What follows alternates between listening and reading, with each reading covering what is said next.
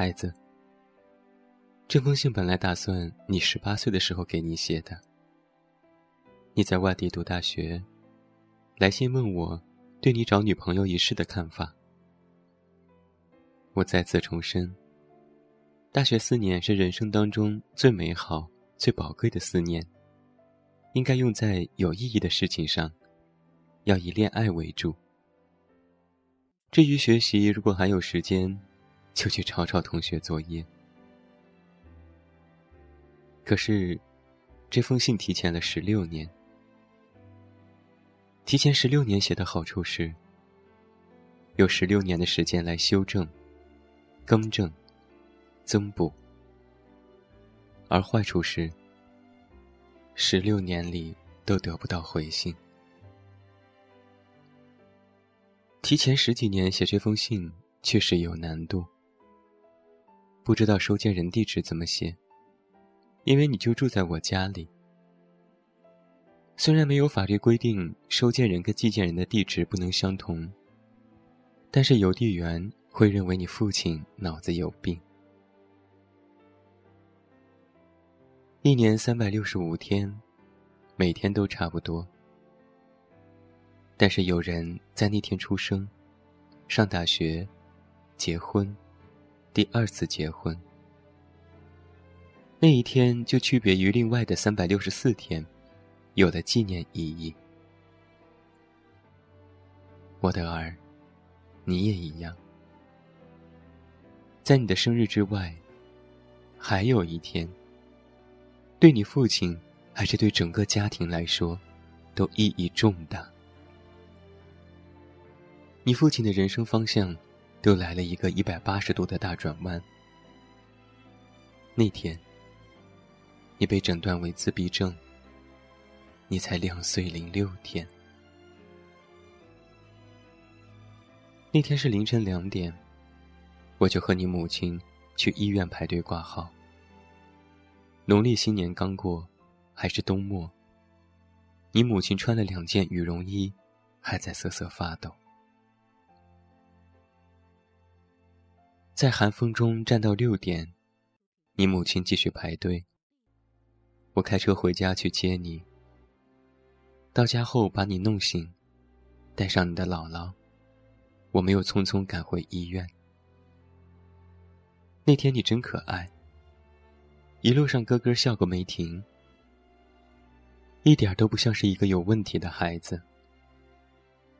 你姥姥本来就不同意带你去医院检查。半路上就说不去了，但我还是要带你去。你都两岁了，不会说话，没有叫过爸爸妈妈，不跟小朋友玩，你也不玩玩具。知道你是想替父亲省下买玩具的钱，但是有些玩具是别人送的，你玩玩也没关系。叫你名字，你从来都没有反应，就像个聋子一样。但你耳朵又不聋，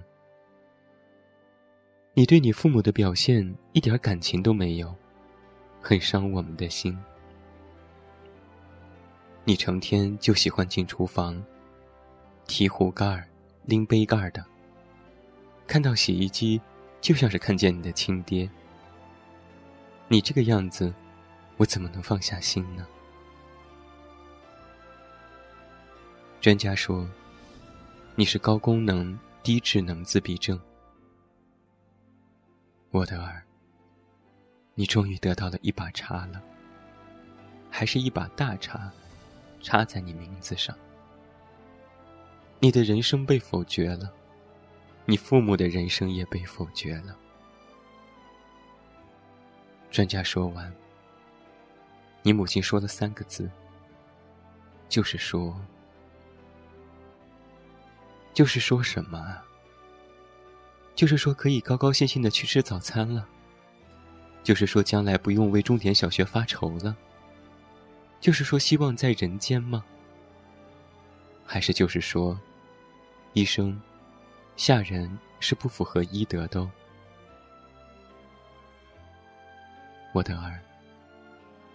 你母亲当时只说出了“就是说”这三个字，之后就开始哭了。专家拿出了他的人道主义精神，他说：“也不是完全没希望。”正如专家所说，也不是完全没希望。有几家康复机构可以选择。专家开始化身指路神仙。机构分别叫什么名字？在哪儿？怎么走？入机构就能康复吗？你父亲又问专家。专家说：“目前世界上还没有一个完全康复的案例。”我的儿啊，你知道绝望有几种写法吗？你知道绝望有多少笔画吗？你还不认识字，将来你识字了，我希望你不需要知道这两个字有多少种写法，多少个笔画。你的人生里，永远不需要用这两个字来表述。专家说你这是先天的，病因未知，就是说。你姥姥姥爷把你带大，免责；你父亲母亲把你生出来，免责。我们都没有错，你吗？是你父亲母亲的错啊，我的儿。父母亲把你生下来，让你遭受这种不幸。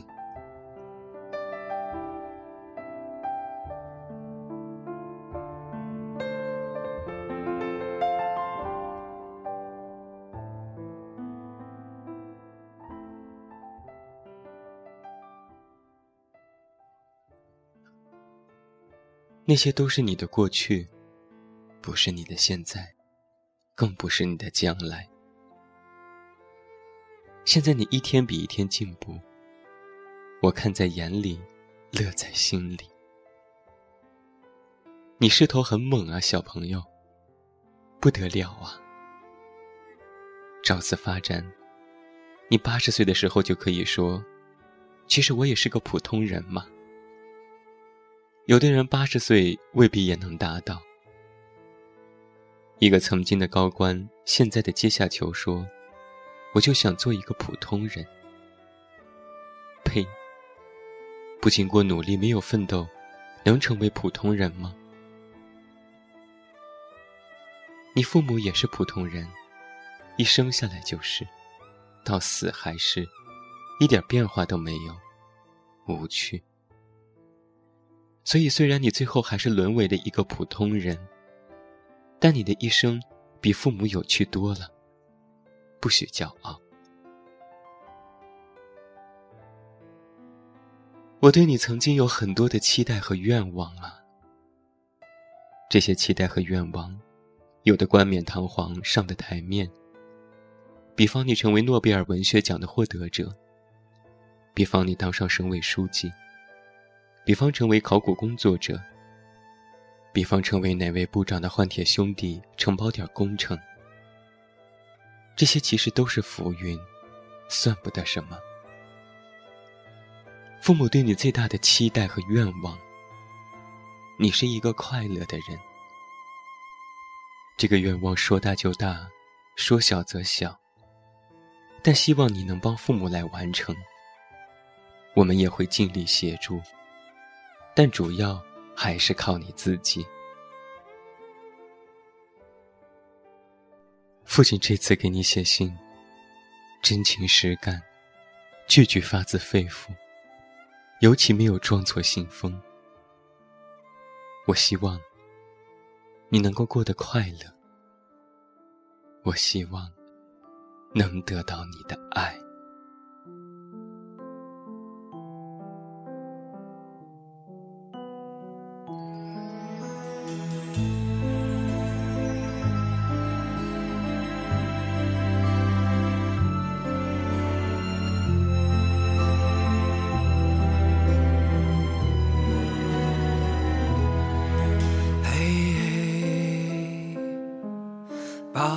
小宝贝，你的眼睛在望着谁？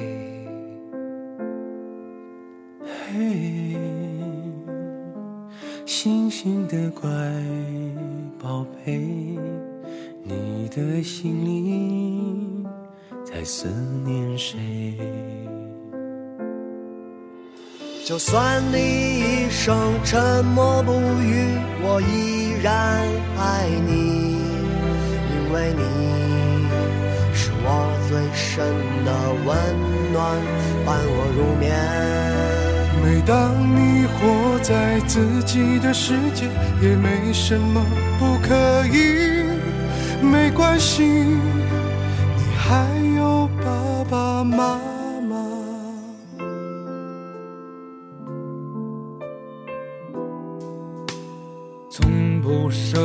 将来你对爸爸的报答，只要你快乐